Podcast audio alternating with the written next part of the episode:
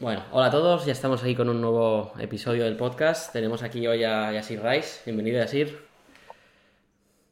Gracias por la invitación, Alberto. Vamos a empezar, si quieres, presentándote un poco. Cuéntanos un poco quién, quién es Yasir. Pues mire, yo soy eh, fundador de Sida Coffee. Bueno, siempre digo, digo que soy arquitecto. Arquitecto, empiezo diciendo que soy arquitecto de formación, pero luego me callo de la formación porque, porque lo usamos mucho en Sida y soy el fundador de Sida Coffee, que lo fundamos en 2015. Vale. Y cuéntanos un poco. Eh, ¿Qué más te puedo decir sobre mí? No sé. Ya, ya, me, irás, ya me irás preguntando. Cuéntanos si quieres un poco sobre, sobre Sira. Eh, ahora nos contarás un poco desde el principio, pero para que la gente tenga un poco de contexto, lo que no, los que nos conocen, eh, danos una pincelada de, qué es Sira hoy, el número de tiendas, empleados o un poco para que la gente se haga una idea de la magnitud. Y tanto, pues mira, eh, en Sira somos tostadores de café de especialidad. Eh, lo que hacemos básicamente es si cogemos un poco lo que a nosotros nos gusta llamar de la finca a la taza, que es trabajar con proveedores de manera directa en entre 50 y 60 proveedores como cada año, familias eh, que tienen como fincas increíbles de café, lo llevamos a cliente final con dos patas esenciales, una que son el retail, actualmente tenemos 32 cafeterías, y luego una pata que es el online que representa aproximadamente 20% del, del, negocio. Actualmente somos eh, 112 personas, de las cuales 17 en oficinas y el resto separados en equipos de Barcelona, Barcelona donde nacimos, y luego por talla sería Madrid, Sevilla, Valencia y muy pronto Málaga y San Sebastián. Perfecto. Y, entonces, antes de entrar al detalle, ¿no? Si, si damos un paso incluso antes de Sira, ¿qué, qué recuerdo tienes con, con el sector que, que, que, te conectara a nivel personal? No, no, sé si fue muy antes, o sea, mucho antes de Sira, de pequeño, algo que recuerdes o, o qué recuerdo tienes. Así. Pues Sí, tanto. O sea, yo sé exactamente por qué hemos montado esto. Uno, porque soy un enamorado del retail y de la arquitectura de, bueno, pues de estos espacios como, consumidor, pero sobre todo porque yo, aunque tenga, o sea, orígenes marroquíes, porque habréis sabido que Yassir no es un nombre muy, de, muy europeo, pero eh, eh, soy de aquí, de Barcelona, eh, donde tenemos las offices de, de Sira, eh, pero hice mis estudios de arquitectura en París, donde consumía mucho eh, café de especialidad, que es en casa o en cafeterías fuera. Entonces, eh, volviendo de cada verano eh, a ver a mi familia, en las vacaciones un poco de la uni, pues no encontraba lo que quería aquí. Entonces, para mí era una obviedad de entre mi grado y mi máster eh, montar, eh, ser de las primeras cafeterías que montamos allí. No fuimos los primeros, pero sí fuimos los primeros en querer llevárselo, llevarlo al máximo de gente posible a través pues, de un modelo eh, más modesto a nivel como de talla y, y, y de inversión. Eh, mi, recuerdo, mi recuerdo, más que de infancia, sería más de, eh, pues de estudiante, porque es que lo consumía muchísimo y es una cosa que me hacía mucha falta aquí en, en Barcelona cuando volvía a los veranos. Cuando dices que no había nada en Barcelona aquí, ¿a qué te refieres? O sea, café de especialidad para los que nos gusta el café, pero no somos tan, tan técnicos, ¿cómo, cómo, sí. ¿cómo se entiende? Pues, pues mira, a mí me, gusta hacer la analogía porque se entiende bastante mejor y porque son olas que han pasado antes del café. Es, la, la, es, lo mismo que la cerveza artesana para la cerveza industrial o lo mismo que los vinos naturales para los, los vinos un poco de masas. Entonces, eh, básicamente también se llama como tercera ola del café, third wave, Third Wave Coffee, sabiendo que la segunda la protagoniza Starbucks, Costa, Nero, etc. Básicamente es una, una, vuelta un poco a los orígenes, a, la artesanía, al hecho de, eh, de tostar el café eh, de manera fresca, la demanda, de manera como muy natural, cafés de origen único, 100% arábica, de altitud y con una nota que técnicamente es mayor a 80, se llama como capping score, eh, que se da como a cada cosecha. Eh, de unas fincas como muy precisas.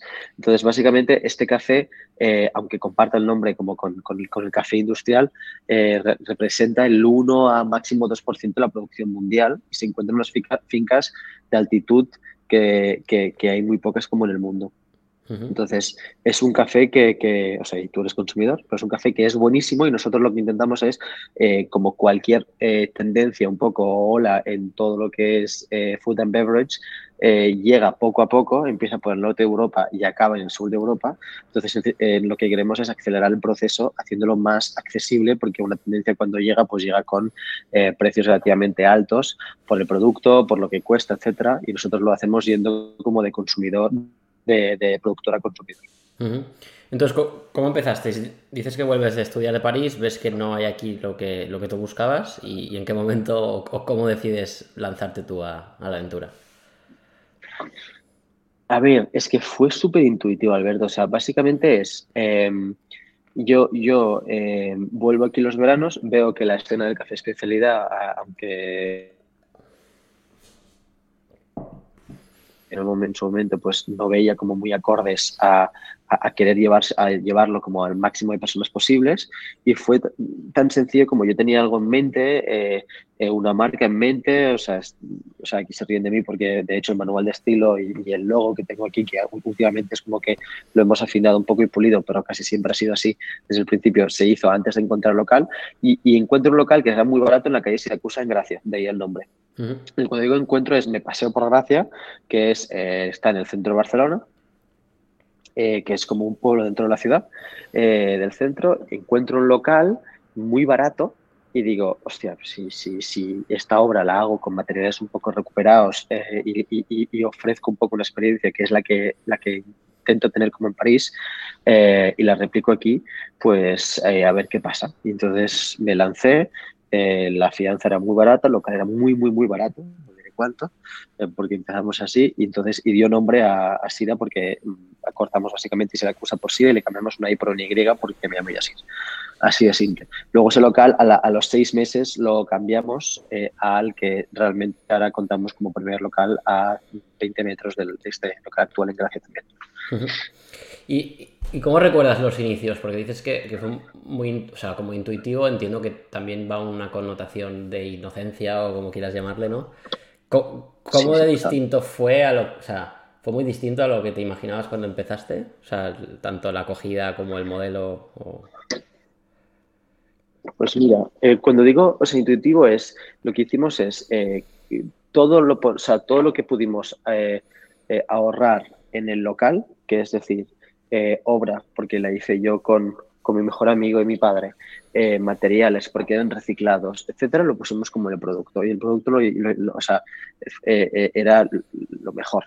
entonces, pero eso sí, nos metimos unas hostias muy heavies eh, que ya no nos volvimos a meternos más tarde, como por ejemplo, pues, y que yo siempre doy como consejo, que es coger locales siempre con los suministros dados de alta, y si no están dados de alta, mirar que tengan boletín, eh, problemas como con la obra, problemas con un montón de cosas, con maquinaria, con cómo financiarlo, que nos permitieron realmente hacerlo de mejor manera y optimizar un poco todo para los siguientes. Eh, pero yo lo viví, o sea, fue todo como muy inocente, pero que creo que esa inocencia y, y esa, esa intuición eh, es lo que intentamos eh, a otra escala mantenerlo ahora porque es lo que hace realmente que, hagas espacios como lo que hagamos aquí con Alma, eh, que, hagan como que, mm, o sea, diseñar espacios que vayas una, dos y hasta tres veces al día, que tengan, que brillen a nivel local y eso lo único que puede hacer es conectando un poco con ese sitio. ¿Y cómo fue un poco la, evolución desde este primero? O sea, cuando abriste el primero, fue un poco a ver qué pasa porque viste el local, ¿ya tenías claro que querías abrir más o, cómo fue?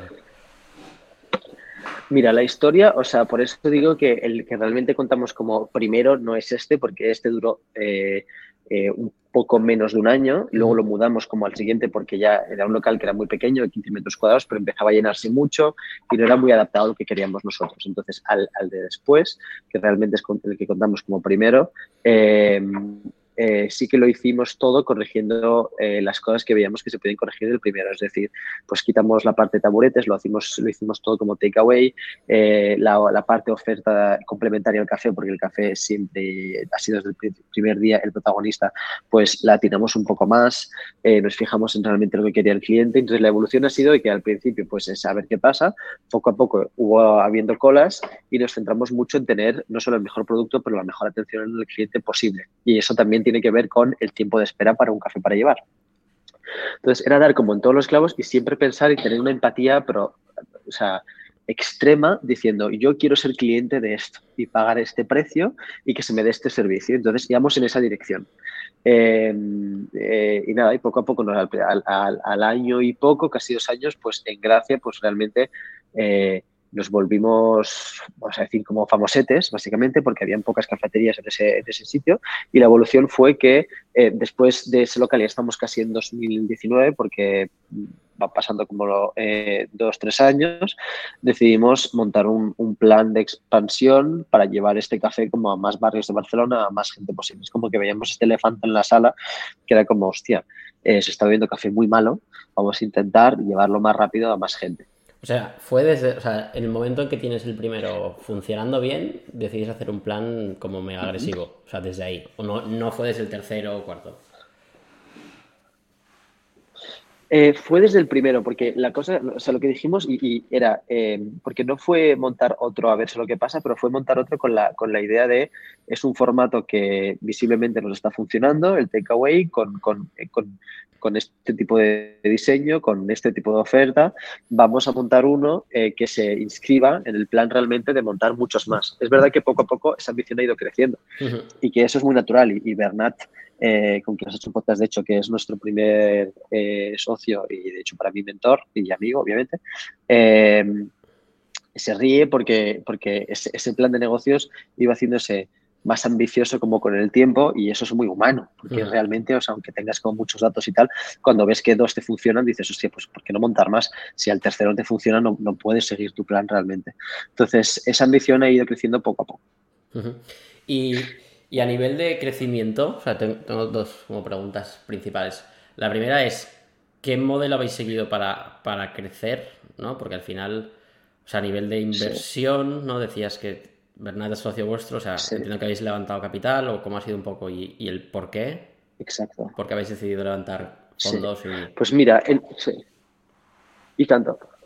Mira, nosotros, nosotros lo, que, lo que vimos y fuimos, o sea, fue muy pragmático, porque soy el, o sea, el solo founder, eh, era lo siguiente, era, eh, queremos montar más, vamos a decir más, por no decir como un número ni, ni cinco, o sea, no queremos montar una más, sino que queremos montar más principalmente en la ciudad de Barcelona.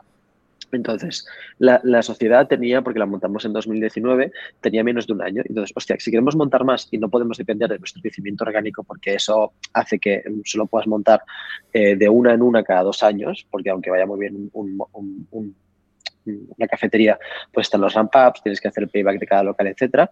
Era, pues, o nos giramos hacia los bancos o eh, levantamos una ronda porque nuestra ambición es muy similar a la de una startup. Mm. Eh, de retail en ese momento para una startup.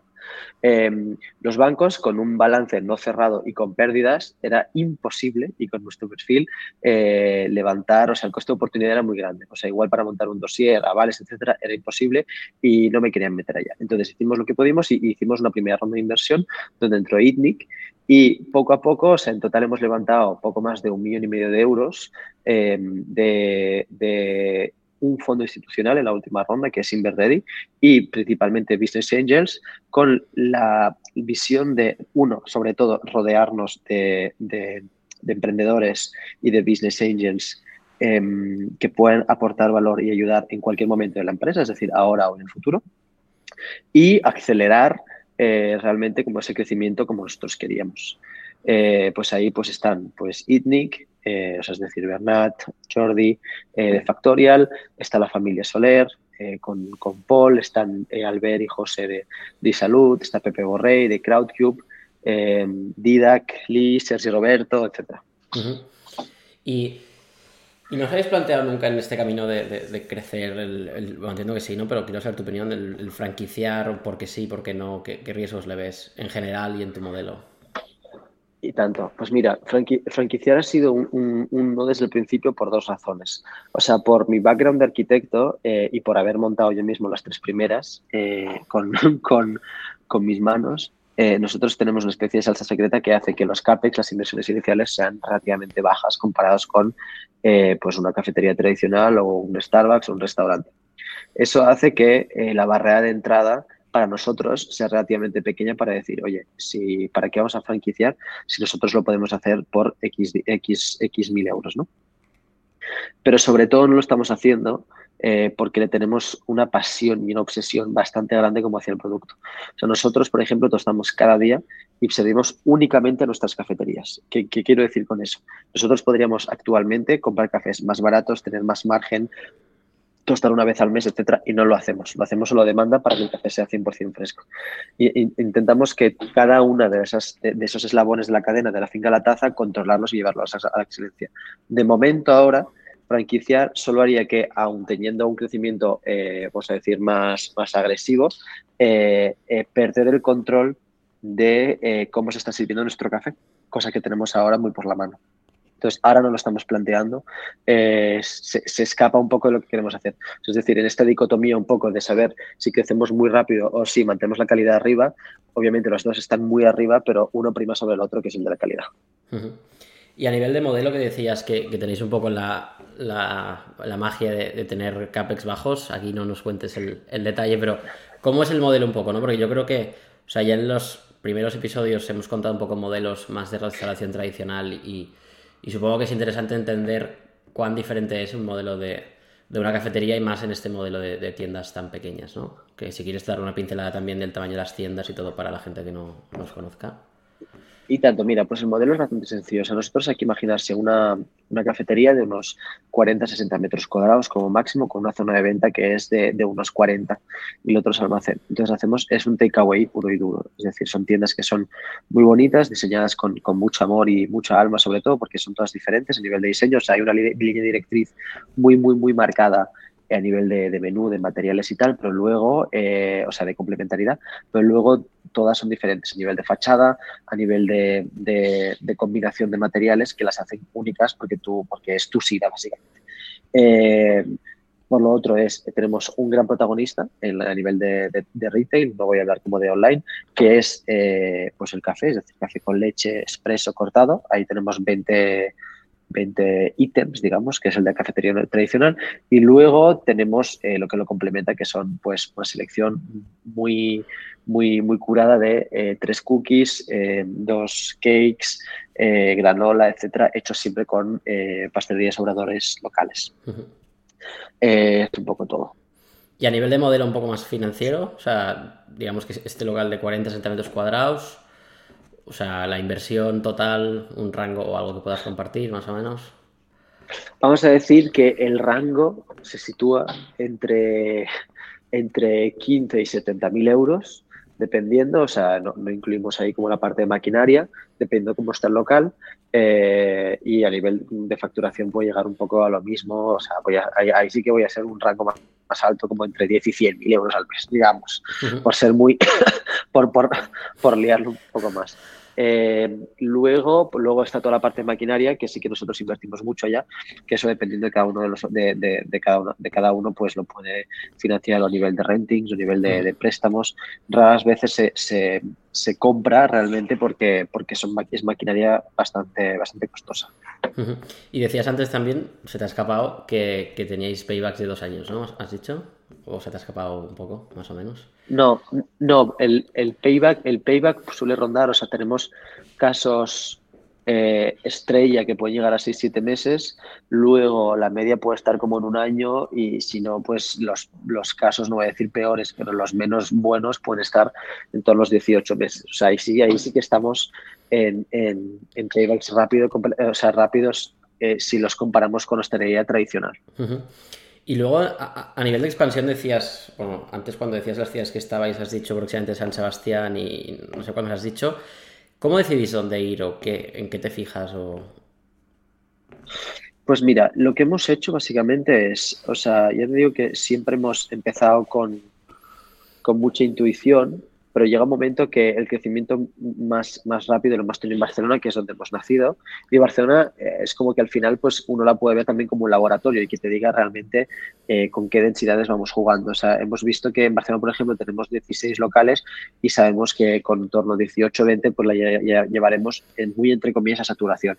Cuando digo saturación es relevante eh, para nuestro modelo. Es decir, no, nos interesa estar en cada esquina, sino estar en cada barrio. Eh, dicho esto, pues es eh, cogemos un poco la lista. O sea, lo bueno de esto es eh, las ciudades donde abrimos están escogidas por, dos factores. Uno, el tamaño de esa ciudad y la relevancia que tiene a nivel turístico para ese país. Y sobre todo luego esa conversión que a nosotros nos va muy bien, que es online-offline. Que del momento, o sea, en, gran mayoría se hace al revés, de offline a online, es decir, nosotros convertimos clientes de nuestras tiendas al online, pero el revés también es, es, factible y nos ayuda mucho porque con la atracción que tenemos nos permite ver, por ejemplo, pues Valencia, eh, escogerlo era evidente porque desde que lanzamos nuestro e-commerce, eh, nuestros clientes recurrentes en Valencia se lo ha ido creciendo de mes a mes. Entonces, eh, ciudades que son afines a un posible modelo con densidades que nosotros, que, que nosotros nos parecen coherentes, pues estaba claro. Entonces, por eso, pues, por ejemplo, San Sebastián, Sevilla y Málaga obviamente tienen un, un, interés turístico eh, muy relevante comparado con eh, la, la, talla que tienen, eh, pero luego hay ciudades que eran obvias para nosotros, pues Madrid, un, un Barcelona, etcétera. Y luego, a nivel online, entonces entiendo que lo que vendéis es el producto por, por terminar, digamos. O sea, no vendéis un café ready to Exacto. O sea, esto, esto lo hemos, hemos intentado evitarlo desde el principio, todo lo que es vender cafés eh, hechos, es decir, un, un latte, un, un, cortado, un flat white. Eh, eh, en, delivery no lo hacemos, lo que sí hacemos es, nosotros como somos tostadores de, de especialidad, eh, los paquetes de cuarto de kilo, de un kilo y sobre todo más de 200 referencias de cafeteras, molinos, filtros, etcétera, los vendemos en nuestro e-commerce en modo como si fuera otra pata del negocio. Es decir, envíos en 24 horas, eh, gratis, eh, etcétera. Entonces eso se complementa mucho. Eso tienen, ahí tenemos como otro ticket medio y otra manera de funcionar, pero que son completamente complementarias una con la otra. Y a nivel delivery, que decías que, que no hacéis, ¿es un tema de filosofía? ¿Es un tema de que no se encaja con el modelo por, por márgenes o por el tipo de producto que podéis servir? O, o sea, tú, tú piensas que nosotros entienda si tú pides un café y, por, X razón, oye, porque no lo coges o porque te has ido a, a coger, yo qué sé, hasta salido y ha vuelto, etcétera, y pasan más de un minuto y medio, el café te lo vamos a volver a hacer. Entonces, ahí llevamos la calidad como a otro extremo, porque la experiencia es muy importante. Sabiendo que el delivery, eh, yendo muy, muy, muy, muy al optimista, eh, tardamos, yo qué sé, los 10 minutos desde que la hora está hecha, lo descartábamos por completo. Y a nivel margen, ¿crees que sería, o sea, si, si eso lo salvaras, crees que, porque entiendo que, claro, un ticket tan bajo, entre comillas, no para un delivery. No. No, no lo salvaría porque, pues porque habría que, o sea, sería complicado, porque nosotros el ticket medio, pues ronda, obviamente, esto no es un secreto, entre si cojas un café con leche, una cookie, pues ronda los 4 euros para el, para el delivery y cuando lo miramos en su momento, si, si no pasábamos de los 10, 11 euros, no nos era rentable, incluso tostando nosotros el café.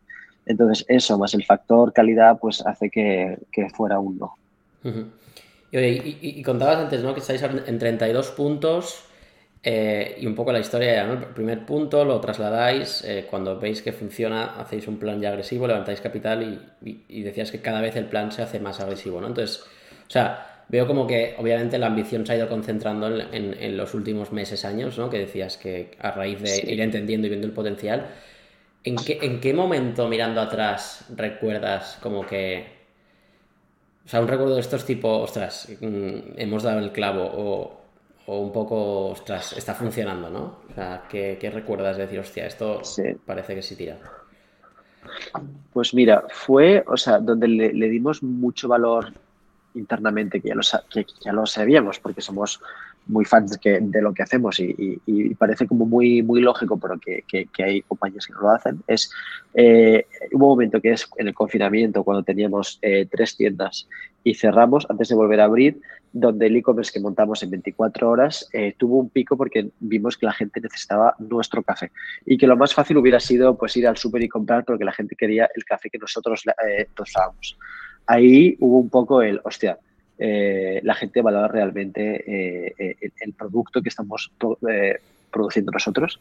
Y luego ya también en COVID, cuando empezamos a abrir de nuevo tiendas, que fue en mayo de 2022, donde eh, habían colas y colas y colas en los locales que teníamos abiertos, que por entonces, aquel entonces, a mitad del COVID, teníamos cinco.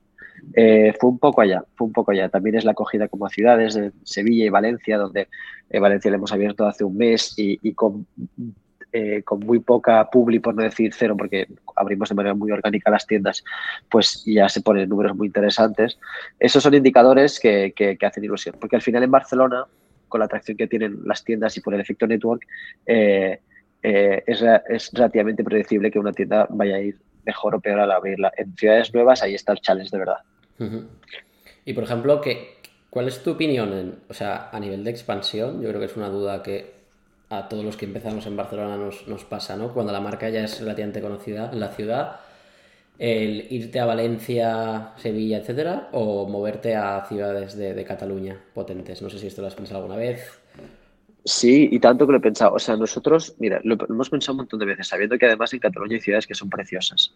Y uno piensa directamente en Girona, por ejemplo.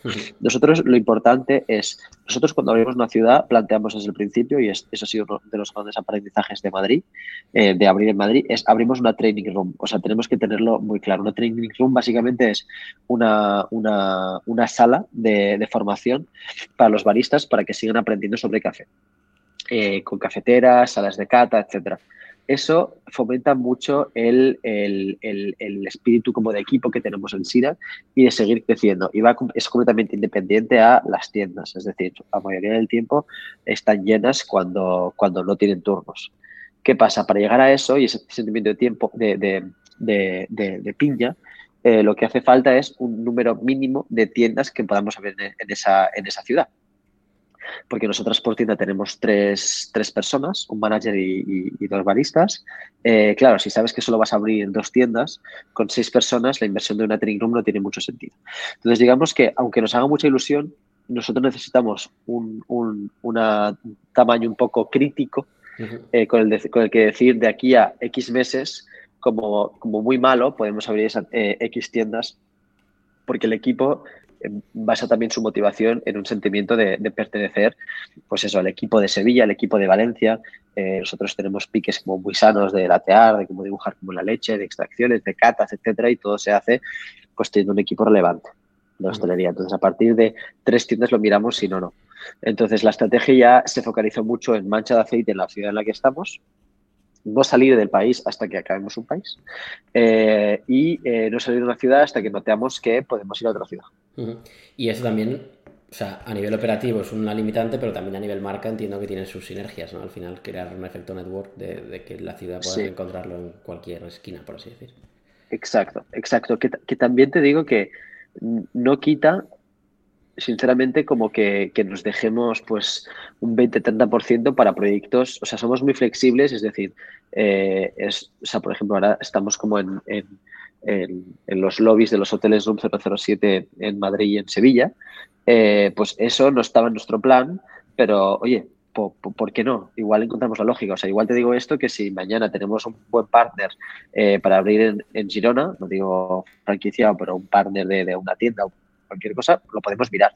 O sea, no, es, no es uno rotundo, pero sí, las sinergias son muy, para nosotros son esenciales más a nivel interno de equipo. Y volviendo a lo del COVID, ¿cómo os afectó a vosotros todo el tema de los cierres? Porque entiendo que no estáis considerados como un restaurante, ¿no? Entonces, ¿cómo, cómo fue aquello? A ver, sí. El primer mes, eh, o sea, dramático, dramático, pero eh, gracias a ello, pues empezamos a meterle mucha chicha a, pensar en nuestra aplicación a raíz de eh, lanzar nuestro e-commerce y ver que eso era eh, un, futuro muy importante para nosotros que actualmente representa el 20% del negocio. El COVID al principio mal, luego cuando ya podemos volver a abrir porque no tenemos un restaurante, claro, nosotros ya éramos takeaway. Entonces digamos que estábamos preparadísimos, o sea, no tuvimos que adaptar nada. obviamente las medidas de, sanitarias, pero si no, no tuvimos que, o sea, no tuvimos que hacer nada. Eh, entonces, eso ayudó a que el cliente, que cuando tuviera que comparar eh, entre una cafetería y otra, pues nos elegía nosotros porque nosotros la velocidad ya la teníamos, o sea, ya estaba en, nuestro ADN. Entonces, eso nos permitió, pues, eh, abrir más, básicamente, y también, pues, la situación como a nivel como de locales que se iban vaciando, nosotros, pues, la aprovechamos en el buen sentido y, intentamos activar cosas que habíamos que teníamos como para, para más, más, más tarde, pues, lo hicimos un poco más pronto los openings, básicamente. Y, con, lo, con, lo, que sabes hoy, ¿qué, harías diferente si empezaras hoy de cero Sira? Pues mira, esto es, una cosa que pienso mucho y que es pensar un, pelín más grande, pero a nivel como de, de, tamaños de cosas. Por ejemplo, lo que nos ha afectado mucho eh, y se lo dije en, otro podcast, pero se lo, dijo a cualquier, se lo digo a cualquier persona que se lance como en retail o que tenga que crear un espacio, de que si crees que tienes que pillar 100 metros cuadrados, pilla 150, si crees que son 200, pilla, pilla 300. Y eso, joder, o sea, obviamente todo depende de la ambición que uno tenga y tal, y quiera crecer, porque igual una persona no lo quiere crecer y está igual de bien.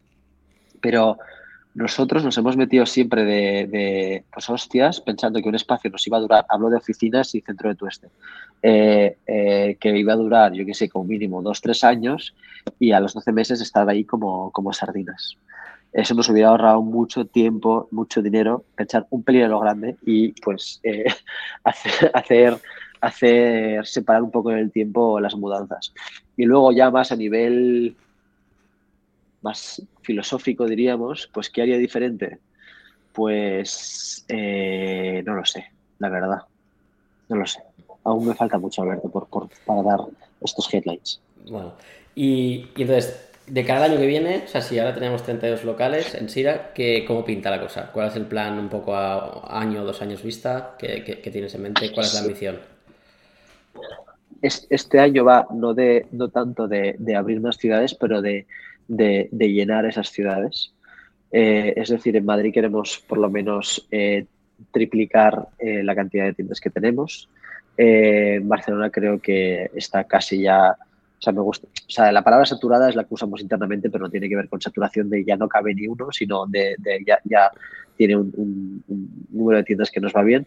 Y la idea, Alberto, es, o sea, nosotros siempre hacemos aquí, intentamos pensar en un por tres anual porque, porque es como nos sentimos más cómodos a nivel de solidez, que siempre cada año se hace un poco más duro, pero es, ahora somos 100 personas, bueno, 110, es llegar casi a las 300 y igual pasar la barrera de los pues, eh, pues 80 locales, algo así, en España. Para 2023, o sea, este año que estamos, ¿eh? A finales. Sí, exacto. esto es abrir un montón de tiendas al mes. Una a la semana.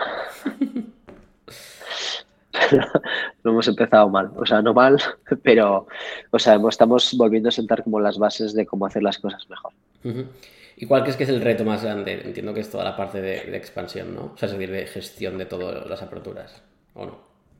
Yo creo que las aperturas las conseguimos abrir, es decir, este año pasado hemos abierto 20 que, eh, y, acabamos el año con 10 en obras, o sea que al final pone que aunque fueran 30 eran como casi una, una cada dos semanas, pero lo más grande es, lo más importante para mí es el que pasa justo después.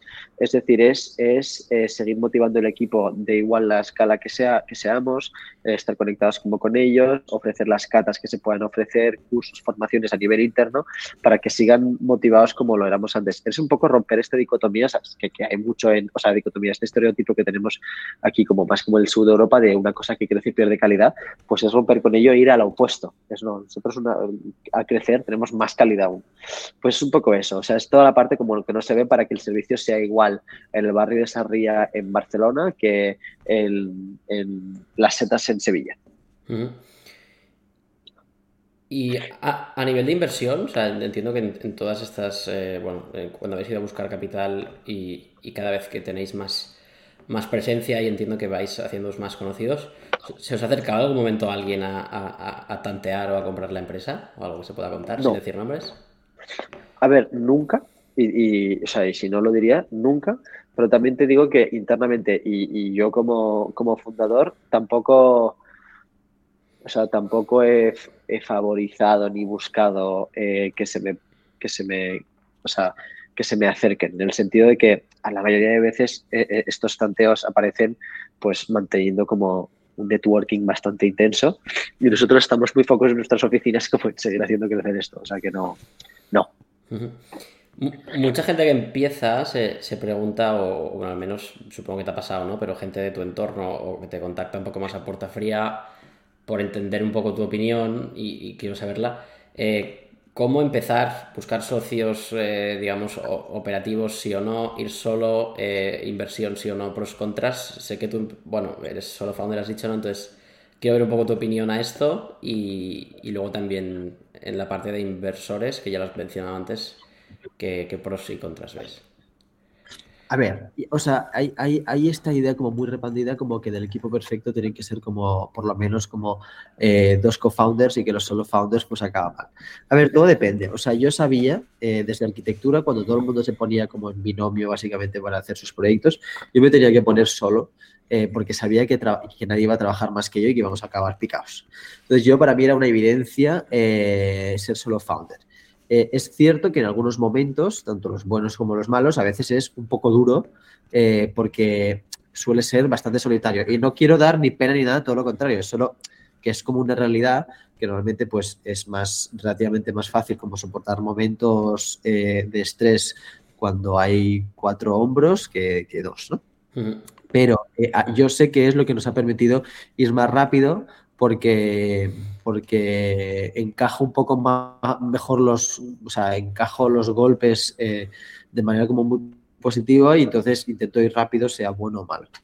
Dicho esto, eh, sé que hay equipos que es mejor que sean como dos porque hay como dos partes. Yo lo que he hecho es, y eso lo relaciono y transiciono un poco tipo a modo de bisagra con la parte de inversión, yo lo, que, lo que he hecho, y esto igual es un consejo, es que si como lo he un poco equilibrado es es siendo consciente que tenía, no voy a decir carencias, pero que, igual había partes que no me podía traer un, o una co-founder porque no tenía, es me he rodeado en los momentos de inversión de personas que podían a momentos puntuales pues ayudar en eso, pues a nivel de retail, a nivel de, de contabilidad, a nivel de tal, incluso a nivel de dar consejos o hacer las buenas intros que eso con el tiempo se pueden conseguir sin que inviertan, pero al principio rodearse es más relativamente más fácil teniéndolos como socios. Eh, si inversión sí o no. A ver, eh, también este mundillo eh, se sabe bastante heavy que la inversión es la manera más, o sea, la, abrir el capital y las rondas es la manera más cara de financiar la sociedad, o sea, un proyecto, porque básicamente estás vendiendo acciones pero también hay que medir el costo-oportunidad de ir hacia otras vías, si son posibles o no. Es decir, que creo que además tú lo contaste en un podcast con Bernat, hay momentos que por casuística de ese momento eh, ningún banco va a aceptar o te va a dar la cantidad que tú necesitas. Entonces es todo querer saber qué es lo que se quiere. Eh, oye, pero si eh, yo sé que en, el principio, en 2019, igual si el banco nos hubiera dado pues esa cantidad, pues probablemente pues eh, haya ido, o sea, Nick la primera ronda le mandamos 100.000 euros porque es el ticket que eh, ellos invierten. Posiblemente si el banco me hubiera dado 100.000 euros en las mismas condiciones, obviamente de capital, pero de, de, de Sinaval, etcétera, pues igual lo hubiera aceptado, no lo sé. Pero hmm. que es una cosa a tener en cuenta. Claro, hostia, si el banco me dice que no y nosotros era un no rotundo hasta hace muy poco, pues tampoco hay. o bajas tu ambición. sí, o bajas tu ambición y te conformas, o ya está. O sea, o, tampoco hay mil vías. Que luego además, ¿eh? o sea, se puede hacer un crowdfunding, o sea, pero todo es ver en qué momento. Yo para mí era esencial rodearme a la vez y entonces era como un win-win. Básicamente, era involucrar personas en el momento que, mejor le venía a Sira. Y oye, y ya una pregunta un poco más genérica del sector. Yo creo que estamos viviendo un boom de cafeterías, al menos en, en Barcelona y Madrid últimamente, de modelos, yo creo, muy distintos a, a Sira, pero ¿qué, crees que va a marcar el, que, no sé si decir, sobreviva o, que gane o qué crees que, está buscando el consumidor todo este boom y qué va a pasar? Porque es como que ahora están saliendo como setas y, como todo lo hemos visto, no suele durar, ¿no? A ver, hay, hay, o sea, un poco en el mundillo este, no, no solo como de, café, pero un poco de, food and beverage en, en, y en hostelería. O sea, si uno quiere ver lo que va a pasar en España en los próximos 5 o 10 años, solo hay que ver lo que está pasando en Londres ahora, porque es la parte como alta de Europa y básicamente las cosas van bajando hasta acabar España. Entonces, que crecen como setas es una cosa no solo muy positiva, pero muy buena. Entonces, ¿qué es lo que va a pasar? O sea, básicamente primará no solo la calidad, que sea consistente, porque, porque no hay nada más eh, de hábito que el café, y aún peor si es buen café, eso en el buen sentido, obviamente. Eh, y el precio, porque esa recurrencia solo hace que afectar a tu bolsillo y ese precio puede ser resultado de un montón de cosas. Obviamente no estoy diciendo que esté tirado de precio para, sobrevivir, pero sí que es tomar en cuenta un montón de cosas eh, para que sea eh, acorde al mercado realmente. para mí es una buena cosa porque, sobre todo en España, que hemos sufrido el torrefacto posguerra civil, todo lo que haga que la gente vaya poco a poco eh, haciendo el shift hacia un café pues tostado de manera no solo como natural, pero de origen único, de fincas de la que sabemos la trazabilidad, etcétera, en general, no tiene que ser porque de SIDA, hace que el, que el paladar y que el consumo sea más consciente y eso es positivo. Eh, que siga creciendo como setas, que no pare. O sea, tú, eres de los que piensan que cuanto más competencia, mejor porque crece el mercado, ¿no? Sí, 100%. Sobre todo en este momento y para este producto. O sea, igual en otras cosas no te diría lo mismo, pero esto sí, porque indica que, que, hay más posibilidad de hacer shift y, y- y- y- de cambiar el, el paladar de la gente. Es que es una obviedad, o sea, tío, es que tú lo sabes, porque, porque, porque nos conocemos, pero es que quien empieza a consumir café de especialidad y no solo Sira, eh, es raro que se, que se que vuelva para atrás. Sí, es un tema de, yo creo que cuando hay tan poca penetración de mercado, pues cuanta más gente haya invirtiendo y educando, mejor para todos, ¿no? Otra cosa es ya el día que hay saturación máxima, que ya peleas por quitar el cliente al otro, ¿no? Pero ahora es puramente generar más mercado para todos. Total. Vamos, creo yo, ¿eh? sin, sin tener mucha idea de- del sector del café, pero es como No, lo no, veo yo. es, es así. sí. Es así, cuanta, cuanta más gente mejor. Pues venga, va, última pregunta y ya, ya te dejamos. Eh, ¿a quién deberíamos entrevistar en el siguiente podcast y por qué? Eh, la línea directriz tiene que ser un poco la hostelería, ¿estamos de acuerdo? Sí, sí, sí, sí. La línea directriz tiene que ser la hostelería. Pues mira, eh, a Carlos, que es el propietario de un restaurante que me gusta mucho que se llama Verbena, eh, y a alguien más, es que claro, es algo poco. O sea, porque estoy pensando en dónde y No, con quién, no con quién hablo. A Carlos de Verbena me gusta mucho. eh, los chicos también de, de Fish and Chips eh, son, son, o sea, no los conozco personalmente, pero me encantaría conocer su historia, eh, que es la familia Lam. Ujú. Eh, está, está muy bien. Perfecto. Pues oye, así mil gracias y espero que a la gente le haya gustado tu historia y la historia de Sira y, y que sigáis abriendo cada vez más rápido. Gracias, Alberto. Muchas gracias, Yasir. Nos vemos en el siguiente. Gracias a todos. Chao, chao. Adiós.